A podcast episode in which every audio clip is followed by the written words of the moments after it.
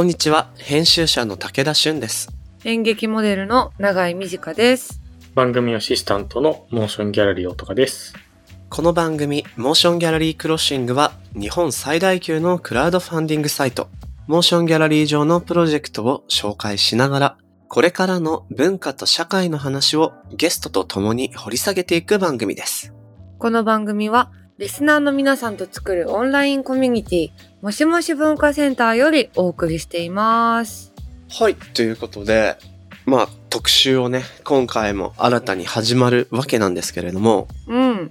今月はね、子供と遊びをテーマにお送りしていくって感じで、いつもと少し毛色が違うんだが、ほうほう。永井さん子供の時ってさ、どこでどういう遊びしてた？えー、どこでも遊んだけど、いいね。正直、全然伊勢丹でも遊んでたし、はい。どういう遊び、どういう遊び方っす 伊勢丹かくれんぼ。そうそう、伊勢丹で、うん、鬼ごっことかもしちゃってたけど、どこだろうな。でも、友達ん家でゲームするが20%くらいで、はいはい。80%はどっかしらの外。まあ、伊勢丹も含むだけど、家の外。家の外で走ってたかな。うんうんうんうん。うん。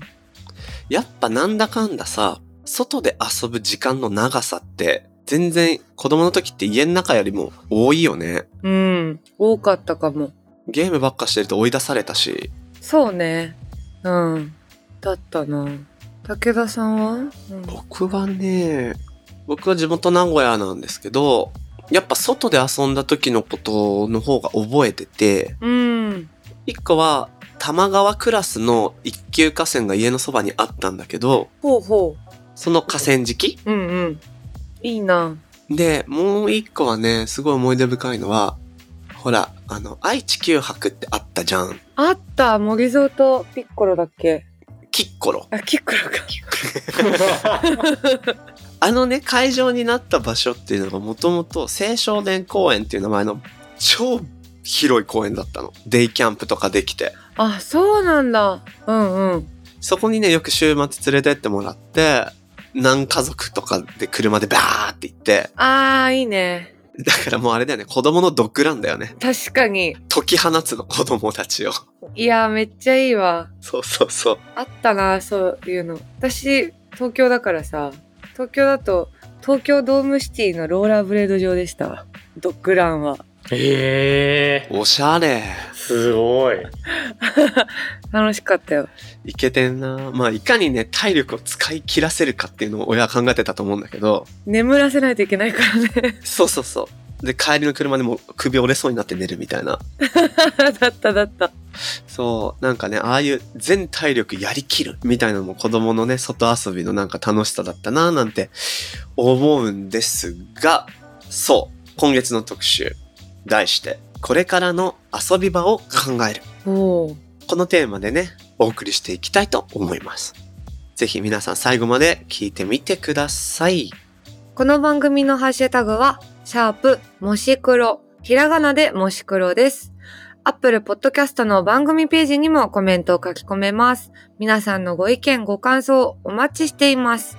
そして、Spotify の番組プレイリストのフォローと、もしもし文化センターへのご参加、こちらもお待ちしております。あなたももしもしーずになってねぜひぜひ。では、始めていきましょう。武田俊と。長井美智香がお送りする、今回はゲストに一般社団法人東京プレイ代表理事の島村仁さんをお招きします。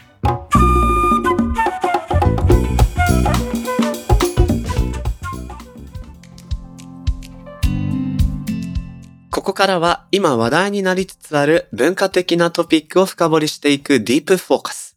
今回お招きしたゲストは一般社団法人東京プレイ代表理事の島村仁さんです。よろしくお願いします。お願いします。よろしくお願いします。いろいろお話を伺う前に、まず僕の方から島村さんのプロフィールのご紹介させていただきます。はい。島村仁さん。イギリスの大学でプレイワークを学ばれた後、羽木プレイパークや川崎市子ども夢パークなど、冒険遊び場のプレイワーカーを歴任。子供の遊ぶ権利のための国際協会の東アジア副代表を務めるなど、海外とのネットワークも広く、国内外で冒険遊び場の立ち上げや子供の遊びに関わる人の研修や啓発に携わっていらっしゃいます。そして、一男一女のお父様でもあります。ということで、そんな島村さんをお招きして、今月、こういった特集をやっていきたいと。題して、これからの遊び場を考える。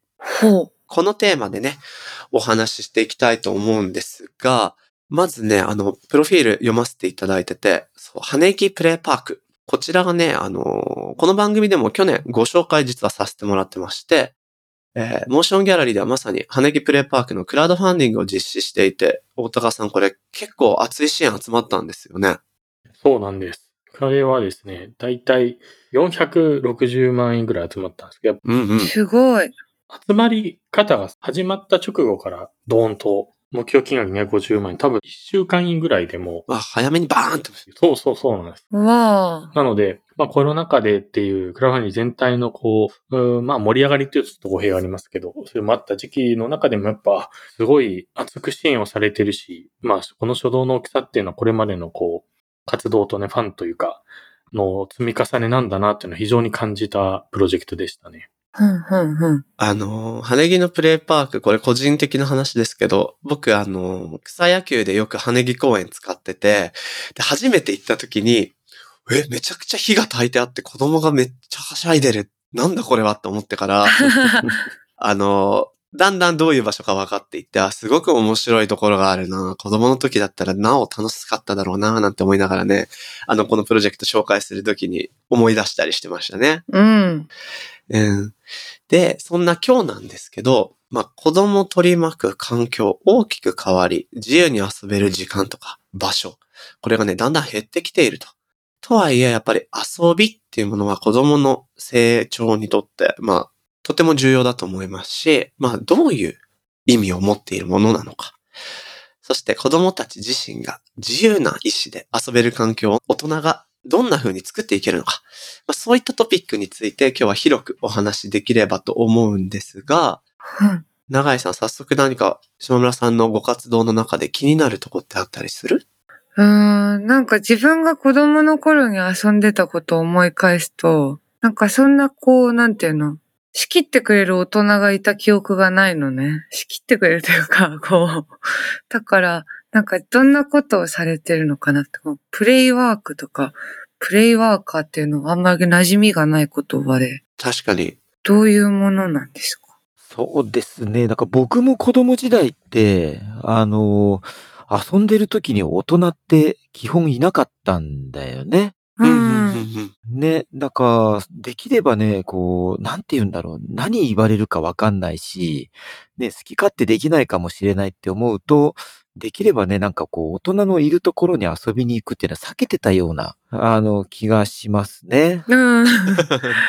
だから、まあ、ただね、なんかあの、そうね、数少ない、なんか、あ、この大人はきっと、そんなことしないだろうなっていう、こう、面白い人のところには寄ってってたような気がしていて、ははでね、僕はちっちゃい頃なんかあの、東京生まれなんですけど、あの、JR のね、青梅線っていうね、線路があって、で、そこのね、立川から二つ目ぐらいの駅に住んでた、ね、近くに住んでたんですけど、そこにね、なんか昼間だけ空いてるね、臨時改札があって。はい。で、そこにあの、なんかね、若い駅員さんが一人ぼっちで飛ばされるんだよね。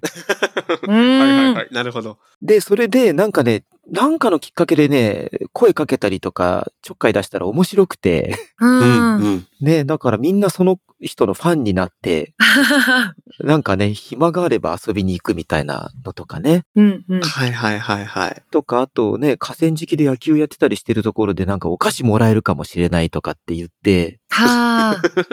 大人のチームのとこに声かけに行ったりとかね、まあそんなのはしてましたけど、でもそもそもね、子供が遊ぶってあの、大人がね、いないっていうか自由にできるところでやるんだろうなって思ってるんですよね。はい、うんうんうんそうですよね。うんうん。ね、なんか今回ね、ちょっと質問していただいたプレイワークっていうのって、なんかそういう意味ではね、すごくとても新しい専門分野で、1980年代ぐらいにイギリスで、あの、生まれてきたっていうふうに言われてるんですけど、うん。へえ。ね、保育とか教育とも全く違う、あの、分野として生まれていて、ほう。っていうのはね、もうそもそもね、もう世界中子供はもう別に大人なんか入んなくたって子供だけで、ある意味本能としてね、あの遊んじゃうと思うので、だったんですけど、ね、その当時イギリスなんかもね、そのいわゆるプレイパークって呼ばれる、ね、さっきの羽木プレイパークみたいな場所が1940年代からロンドンで始まっているので、あ、そんな早くからあったんですか？それでその中で最初はね、安全を見守る人？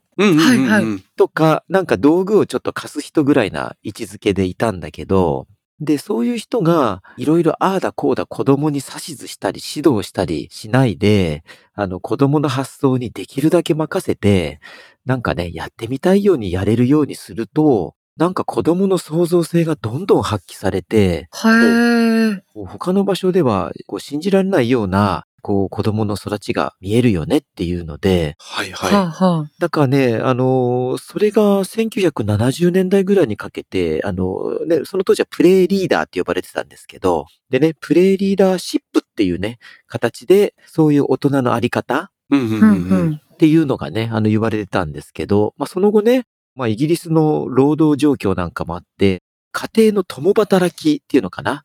あのね、女性もどんどん外に出ようみたいな話の中で、じゃあ子供を日中に預かってくれる場所が必要だよねっていうね。はいうんはい。まあ日本でもね、学童とか放課後児童クラブってありますけど、で、なんかそういう場所が爆発的に増えていったんですよ。へえ。時代の変遷とともに。で、その時に、そういうところで預かられる子供がたくさん増えた中で、大人たちはね、その、預かりの場であっても、本当は子供って、ね、預かりの場だからこそ、自由にできないからこそね、こう、やっぱり自由に遊べる環境って保障されるのが必要なんだけど、はい。うんうん。そこに子供が自由に遊べるようにするためにはどう関わったらいいのっていうのがわかんない大人ばっかりが指導員として入ってしまったら、これは大変だよねって。矛盾が生じちゃいますよね。そうね。だから禁止ばっかりになっちゃったりとか、なんかこう、これはこうやってやるんだよって教えまくってしまったりとか、うんはいうん子供たちがこうやっぱりやりたいことをやるために、時にはぶつかり合うこともあるんだけど、なんかそういうぶつかり合いもね、こう、最初の段階でもうすぐに止められちゃったりとか。はいはい。だからそんな風になんかこう子供が遊ぶ時のお作法とか、ね、なんで遊ぶことが大切なのかっていうのがわからない大人が子供の面倒を見るようになっちゃったら大変だよねっていうので、じゃあそのプレイワークっていうね、専門分野として、保育とか教育とは全く別の分野でね、そのね、こう環境づくりっていうのかな。あの空間のあり方とか、あとは、あのー邪魔をしないっていうのかな。そういう意味で遊びを子供が自分で広げられるような空間とか関わりのあり方っていうのをより研究して、あとは実践でね、使えるようにするっていう専門分野が生まれてったんですよね。へえ。なるほど。プレイワーク概論みたいなものを今していただいて、だいぶ見取り図が取れましたけど、うんうん。その、まあ、つまり、大人が定めたルールに子供を従わせるのではなく、最低限の安全性をとか、そういう部分は、あの、守りながらも、子供が自由な発想で遊びを組み立てられるには、どういう場所がいいのか、どういうルールがいいのか、みたいなのを共に作っていくようなファシリテーターというか、そういう立ち位置なんですかね。はい、そうですね。まあ、そういう意味ではね、こう、ファシリテーターであり、ね、こう、子供たちがやっぱりね、あの、遊ぶ中でどんどんね、こう、自分をエンパワーしていくので、うんうんうんうん。ね、なんかこう、そういうことが可能な、こう、場作り、関係づくりを進めていくっていうようなね、ことですね。はあ。なるほど。ちなみに、あの、島村さんはイギリスの大学でプレイワークを学ばれたということなんですけど、そのイギリスの大学で学ばれたいって思ったのはどういうきっかけがあったんですか？あのー、1988年、もう大学1年生の頃に、羽木プレイパークにね、友達に連れられてって遊びに行ったのがきっかけで、へえ。面白いところがあるから、ちょっと、あのーいろいろ聞かずに、とにかく一回一緒に来てくれないかっていう話 でね、まあ半分騙されて連れてかれたみたいな感じで、へえ。まあそうしたら、もうそこに遊びに来てた常連の小学校4年生の子たちが、まあその頃ね、一番その中でもやんちゃな子たちだったと思うんですけど、う。うんんうん。僕のリュックをもうつくなり強奪して逃げて、すごい。ね、なんか、それであの、鬼ごっこが始まるわけですよね、追いかけっこが。うん。はいはいはい。返せよっていう追いかけ合いが。そうそうそう、そんな感じです、そんな感じです。なんかそれがある意味、この人は大丈夫な人なのかな遊べる人なのかなっていう、ある意味、あの、お試しだったと思うんですけど、なるほどなるほど。第一の試練みたいなのが。だから子供は子供なりにこの人は大丈夫な人なのかっていうかね、自分たちの場にいても安全な人なのかってきっと試すと思うんですよね。子供なりの方法で。はいはい。ね、まあそんなんで多分ね、なんかこう、ね、あの、受け入れてもらったんだなというふうに思ってるんですけど、ね、その当時、あの、そのプレイパークで働いてたプレイリーダーが僕と同い年だったっていうのもあって、ほへえ。で、ね、だからそこでね、ちょこちょこ、あの、お手伝いっていうよりも完全に僕が遊びに行くような感じになってて、その当時からもうね、乳幼児から小学生、中学生、で、あとはね、子育て中のお父さんお母さんで近所のおじいちゃんおばあちゃんまでいて、うんうんうん。一つの場所でこんなに世代の違う人が、それぞれのことをやりながら楽しんでるっていうことが、今までの人生ではなかったなと思って、はいうんはいはい。それでいてみんなちゃんとコミュニケーション取れるんですよね。ね、なんか僕なんかもなんか同じクラスの仲間関係の中でしか育ってこなかったようなとこもあったので、なんかそれが新鮮でなんかずっとこの場所にいると自分はどうなっていくんだろうっていうようなね、こともあって居続けてたような感じですね。うわへえ。ー素敵なきっかけですね。そうか。確かにでも、あの空間、僕も初めて見たとき、足を踏み入れた時のこと今思い出しながら聞いてましたけど、最初にまず、一体なんだこれはって思って、眺めてると、だんだんなんていうか場のムードが分かってきて、うんうん。ここにはなんか特にルールはないけれど、大人はちょっと安全を見てて、だけどその大人自体も楽しんでいる雰囲気があって、すごく全員が平等にフラットにその場所にいる雰囲気。これがね、なんとも心地いいなと思って、草野球の帰りにちょこんと寄ったりとかしてたんですよ。へえ。なんかその心が広がっていくような、子供の時のような気持ち。とてもなんか共感するというか、今思わず思い出に浸りかけてましたが、そういう素敵なところがあるんですよね。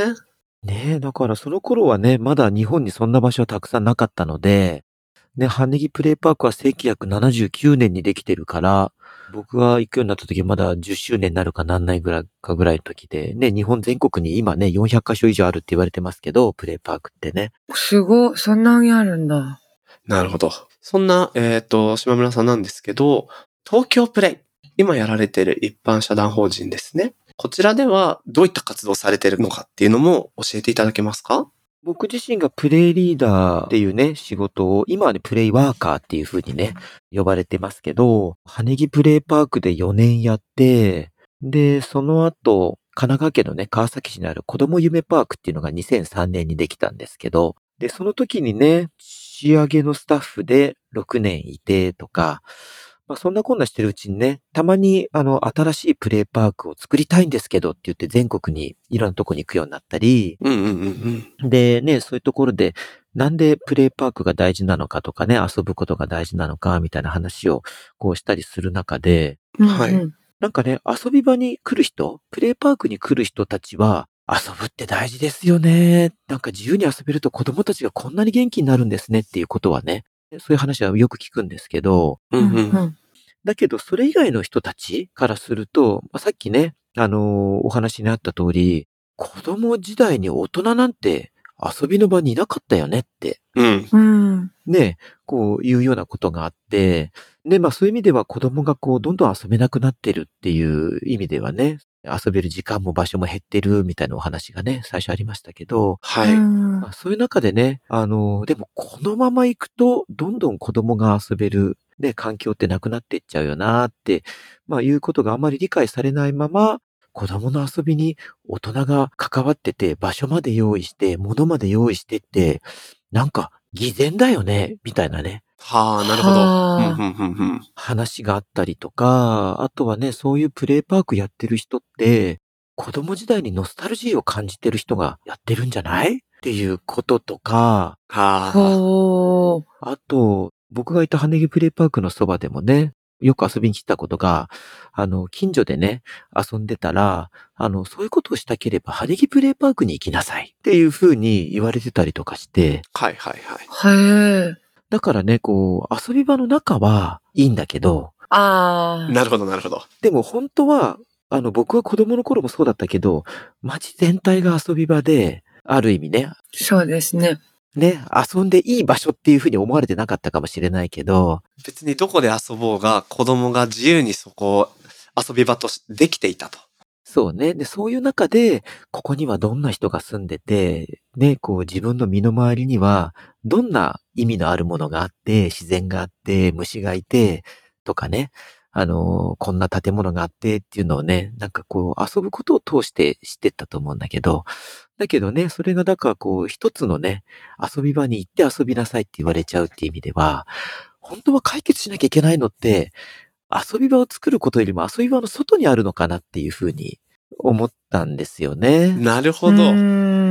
で、その後で、僕自身がね、IPA っていう、インターナショナルプレイアソシエーションって呼ばれてる、たかが子供の遊びなんですけど、国際 NGO があって、はいはい。へえ。1961年にできたんですけど、子供がこう遊べるね、こう環境をこう大切にしようっていうね、ところで、あの、本当に3年に1回世界大会あるんですけど、何十カ国の人がね、そこに発表しに来たりとかするんですが、で、そのね、なんか委員会に出た時に、そのロンドンプレイっていうイギリスの団体をやってる方にお会いして、で、その時に何だろうって不思議に思って聞いたら、子供の遊びに関係する人って、遊び場で働いてる人だけじゃなくて、行政の人もいれば、近所のおじちゃんおばちゃん、で、あとはお父さんお母さんもいるし、あと企業の人もいるし、うんうん。で、あの、様々な人がいる中で、みんなが当事者なのよって。なるほど。で、そういう、こう、様々なね、こう、行政、研究者、ね、こう、実践者、こう、いろんな人たち含めて、あの、そういういろんな人たちが子供が遊べるようなね、ロンドンを作るために、いろんなアクションを起こせるように仕掛けてるのがロンドンプレイなのよっていうようなね。で、だから、なんかね、こう、それが面白いなと思って、その当時ロンドンプレイの事務局長をやってたあの、ウテナビディさんっていうね、女性の方なんですけど、はい。なんかロンドンプレイは、ロンドンっていう大都市で子供が遊べるようにするためのインフラなのよってほほうー。言われたことがあって、で、それってあの、東京でも必要だと思います？って聞いたら、ロンドンで必要なんだから東京が必要なのは当たり前じゃないって普通にこ素敵な返答だなう、ね、返されて、じゃああの、いつか僕東京で作ります？って言って、はい。で、それがね、2007年ぐらいだったんですけど、はい。で、その時にね、あの、ロンドンで実はこんなことがあってっていうのをね、あの、報告会を東京の下北沢でね、やったんですけど、それ面白いからなんか始めようよって、あの、集まってくれた人たちと、子供の遊びと大人の役割研究会っていうのをね、作って、へえ。で、ね、まあそれで何年か活動をした後に、もうこれ東京プレイって言って活動を始めちゃおうよっていう、ね、研究会とかじゃなくて、はい。うんうん。っていうので始めたのがね、東京プレイなんですよね。なるほど、なるほど。なんかもういくつか気になる点がありましたけど、その特にね、遊び場の外にこそ子供と遊びと社会の課題があるっていうのは非常にそうだなと思いましたし、うんうん。そのロンドンプレイ、おそらく、まあこれは場所にもよっていろいろ違いがあるとは思うんですが、特にその子供の遊び場問題とかってうん。都市が抱える課題でもあるんだろうなっていうのは思ったんですよね。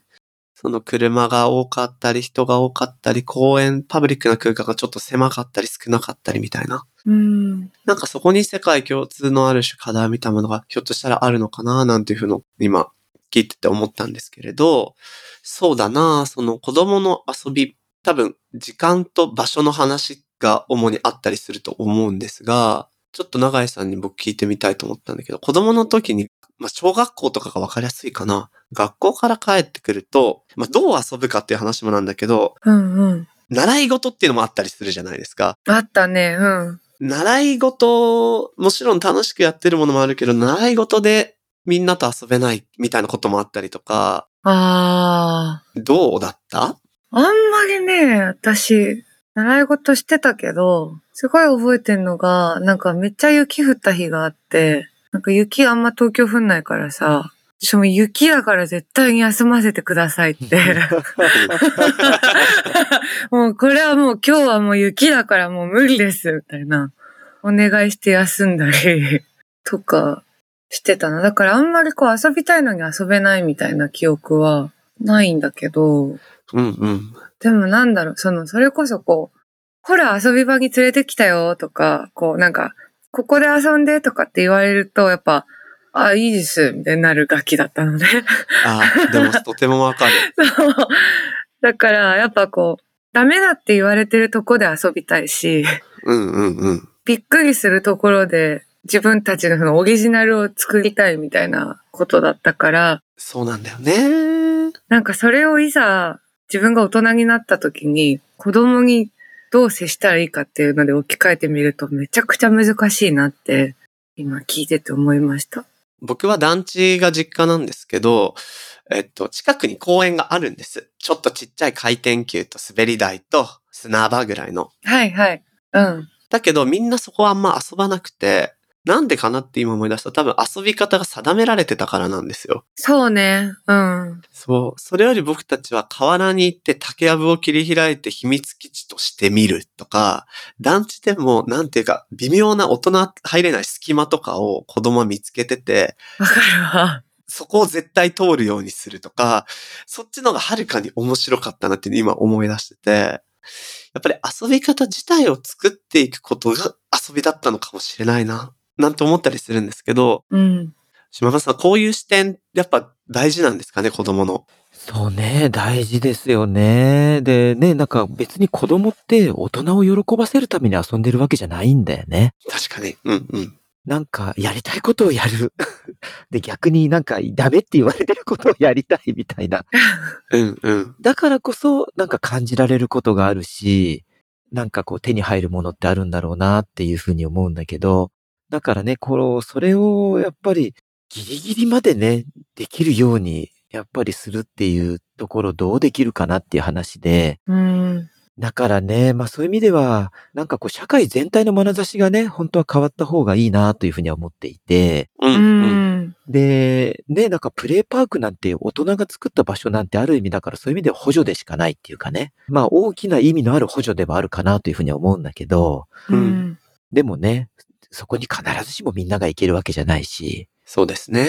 ね、行きたいわけでもないし、っていうふうに考えると別にね、そんな専門の人がやってる場所なんかでも何でもなくって、なんかそうやって子供遊んじゃうよなっていうね、なんか今なんかそういう意味では、昔からですけど、子供にサンマがないよねって言われているのがあって、サンマ。あの、時間、空間、仲間っていう、その三つの間がないよねっていうね。はえ。時間、空間、仲間。なるほど。そう、だからね、こう、ある意味ね、まあ、習い事もね、なんかこう、そこで、なんか友達に会いに行ってるみたいなね、なんかそういう緩いところもあったりもするんだけど、うんううん。ん。でもね、なんか遊ぶって、なんかその、ね、自分の人生の今を子供なりに自分で決めていい時間なんだよなっていうふうに思うとね、うん。はい、はい、はい。ね、一日の中でもね、やっぱりどんなにね、ちっちゃくたって、結構ね、この時間こうしなきゃいけないって決まってるね、と思うんだけど、なんかそうじゃなくて子供に裁量があるじゃんって、うんううんうん。ん。なんかそういうのがね、こう遊びだなとか思うとね、だからそういう時間がどんどんなくなってるよねって。時間、空間、仲間。面白いな。なんか、僕は結構習い事をさせてもらってた子供だったんですけど、続いてたものとか楽しめてたものは結局時間、空間、仲間がくっついてたものだなって今思って、ふんふんふん。うん。もちろんお勉強とか塾でも道中友達と一緒に行く。そこでちょっと寄り道をしたり、おお話をしたり、大人が知らない場所に自転車で行ってしまう。みたいなことがあったから塾自体も続いただろうし、はいはいうはい、はい。ん。うん。何かそれが欠けると続かなかった習い事もあったなと思って、この3つの間はすごく重要そうですね。そうね。で、あと最近になってね、あのーごまっていうふうにも言われてて、ほう。増えた。例えばね、さっきのこう、なんか普通ここ入っちゃいけないよねって言われてるような場所にこそっと入って、なんか作るみたいな、なんかそういうなんか隙間って呼ばれる間とか、はいはいはいははい。あとは、だんだんその、で、こう手軽に遊べるような、もう楽しみがね、スイッチ入れたらどんどんやってきてくれるような、こう遊べるようなものが出てきたりするっていう意味では、手間をかけるからこそ面白いみたいなね。はいい。はいはい。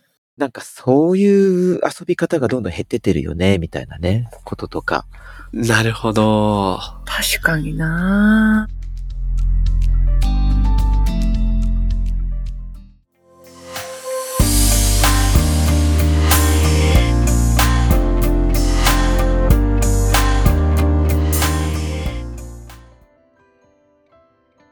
さて、ここからはモーションギャラリーで現在挑戦中のプロジェクトの中から特に注目してほしいものを紹介するホットプロジェクト。大高さん今日はどんなものがありますか？はい。このエピソードが配信されるのは11月。この番組そろそろ年末といえば、何の時期かお二人もそろそろ毎年恒例なのお気づきかなと思いますが、はい。うん。何の時期かというと、ふるさと納税クラウドファンディングの時期となりました。はあ、年末じゃん。早い。もうそんな時期だ。年末感ありますかね今回は現在モーションギャラリーで実施している和歌山県のふるさと納税型クラウドファンディングをご紹介します。はいはい。今回の和歌山県のふるさと納税クラウドファンディングは収録時点で2つのプロジェクトが始まっています。一つは余った農作物の加工場を作るプロジェクト。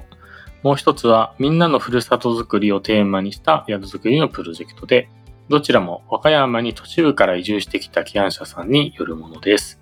加工場のプロジェクトの方は場所が小座川町というところで、一昨年かな、有名な一枚岩での上映会のプロジェクトも少しご紹介したかなと思うんですけど、そちらの場所になります。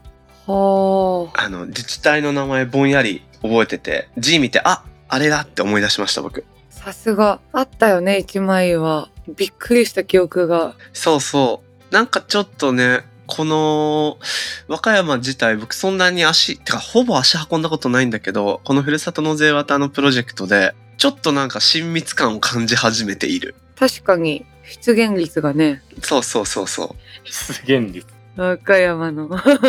で、えー今回はその、今大高さんから紹介してもらった地域で収穫した農作物。これを余すことなくみんなで食べきるための加工場を作ろうというものと、そして子供たちと一緒に自然体験ができる、まあ、ふるさとのような宿のプロジェクトが、えー収録時点でもうすでにスタートしてますと。ほう。ですね。えーで、さらに他にもちょっと魅力的なプロジェクトがこれからスタートするようで、もう一つは和歌山の新たな楽しみ方を提案する地産地消型のホステル。へえ。そしてもう一個。大自然に囲まれた熊野。こちらで開催する野外音楽フェスのプロジェクト。ほう。さらには、僕好きなんだけどね、梅干し。梅干しを漬け終わった後の調味液ありますね。もう旨味たっぷりの。はいはいはい。あれを使って加工品を作るぞというプロジェクト良さそなどなどが予定されているということで、今年もね、このプロジェクトを通じて地域の課題を可能性と変えていこうっていう取り組みがね、どんどん始まっていくっていうことなんですよ。う。すごいなんか和歌山にポジティブな人が移動する流れが生まれてんの？確かに、でも、すでにスタートしている2つは、えっ、と、移住者の方がプロジェクトオーナーみたいなので、なんかその受け入れやすい土壌もあるのかもしれないし。ねえ。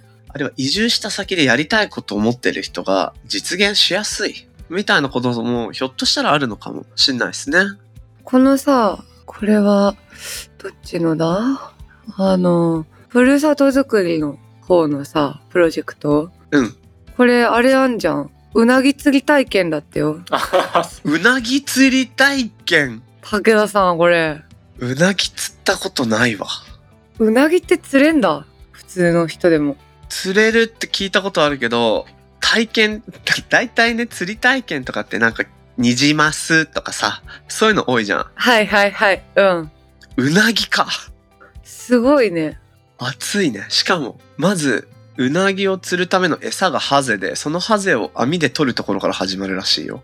すごい。うわー めっちゃ体験型じゃん。天然うなぎ食べるっていいね。いい。すごい。貸し切り漁船クルーズ漁師体験とか思うんだ。やっぱさ、このプロジェクトもそうだけど、自然豊かな場所での体験型って、かなり都会で暮らしてる人間がするとリッチな時間だよね。リッチ、ほんと。まあね、こういう風にさ、支援することをきっかけに、いろんな地域とつながりが生まれる。これがやっぱふるさと納税型のクラウドファンディングのいいところかなっていうのもね、今改めて思いましたし、そうだね。ぜひね、皆さんこう、ちょっと旅をするような気持ちで、はいはい。知らない場所に出会うような気持ちで、このプロジェクトページ見てもらえると、あの、実際支援するかはさておき、雑誌とまでは言わないですけど、全然知らない場所の知らない面白いことがいっぱい載ってる、とてもいいページなので、ぜひ見てもらえるといいななんて思いました。面白そう。で早いものだと募集期間は11月の11日までっていうことなので、ぜひこの放送ね、聞いたら気になった方、チェックしていただければと思います。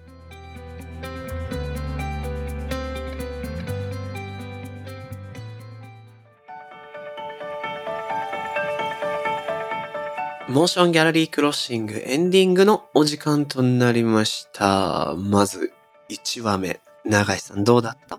なんか、自分のね、子供の頃を思い返して、うんうん。いなかったから、島村さんみたいな人だったり、そうね。そう、あとこう、羽木プレイパークみたいなところに遊びに行くみたいな感じもなかったからさ、うんうん。あんまりうまくイメージできてなかったんだけど、普通にめっちゃ楽しそうだなって思った。そうね。なんか島村さんみたいな人いたらよかったのになーとかね、思いながらお話聞いてましたね、僕も。楽しそう、ほんと。なんか、彼のきっかけも羽根プレイパークに行ったことだったみたいなお話聞きましたけど、ね。やっぱり僕も初めて行った時、まあ僕は大人だったけど、それ、やっぱ衝撃を受けたし、一体何が行われているのだ、ここは、みたいな。はいはい。ルールがないってどういうことみたいな。いかに大人の僕も、あらゆる場所でのルールを意識して、うん。必要な振る舞いを自然とさせられてきたんだなっていうことも感じたし、なんか今回エピソードでも、やっぱり子供を考えることによって、子供じゃないこと、もっと広いものを考えていくきっかけになるんだなっていう気づきがね、うーん。1話目からあったななんていうふうに思いました。でしたね。うん。ね。さてさて、えっ、と、大高さんがね、もしもシリーズの限定ディスコードで永井さんの舞台のお話書いてましたけど、ありがと僕も行きましたよ。う。ありがとう。本当に。大高さんよかったよね。よかったですけど、まあ多分ね、みんな思ったことだと思う。最初の出だしで大丈夫か、えー大丈夫かって舞台になってるじゃないですか。うんうん。うん。キャストの役者の人たちマジ大変だったんじゃないかって、そっちが、まずなんかドーンときちゃって、そうだよね。うん。あの、長井さんが言ってた玉田さんの本が直前に上がるから、すぐ覚えなきゃいけない大変だって聞いてた上で、最初韓国語で始まってるから、どうすんのこれみたいな。そうそうそうそう。マジかみたいな衝撃でした。本当に。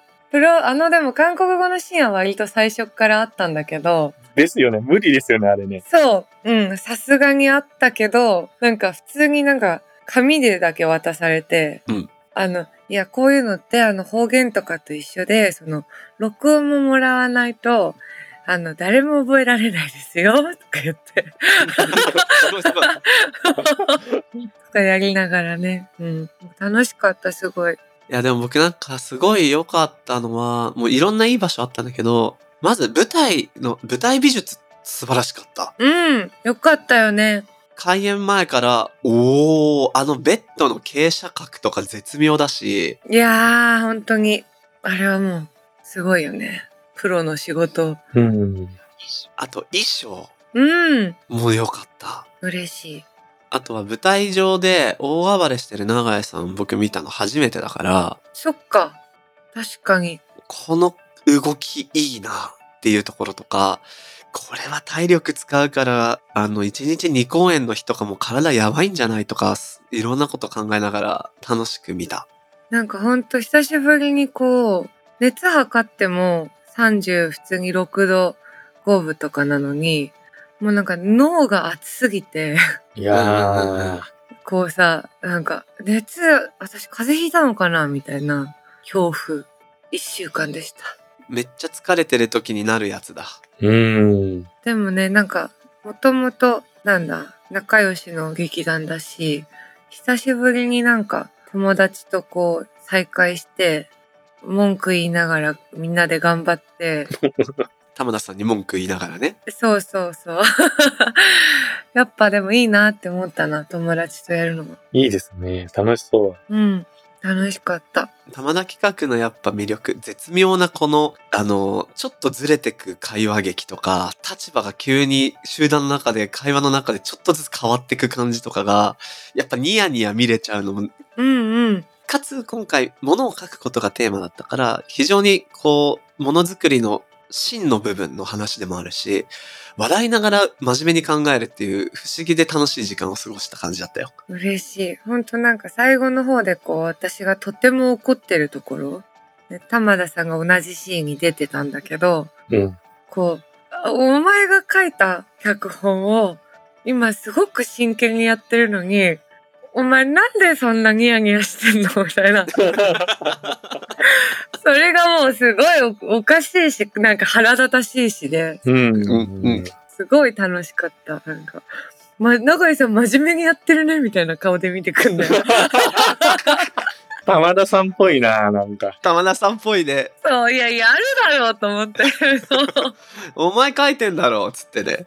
でも、なんか今までと比べると若干のね、まあディスコードにはちょっと若干感想を書きましたけど、若干のある種の切実さはちょっと違いましたね、今までと比べて。うん、違った。結構、しっかり物語だったというかね。うん。そうね。関係性の面白さだけじゃないテーマっていうのが明確にあって、かっこよかった。嬉しい。芝居として。楽しかったです。なんてね、みんなで感想シェアし合うのやっぱり楽しいよねって思うので、ぜひ皆さんもね、もし長井さんの舞台ご覧になったっていう方、ぜひ感想をお待ちしております。この番組のハッシュタグは、シャープ、もし黒。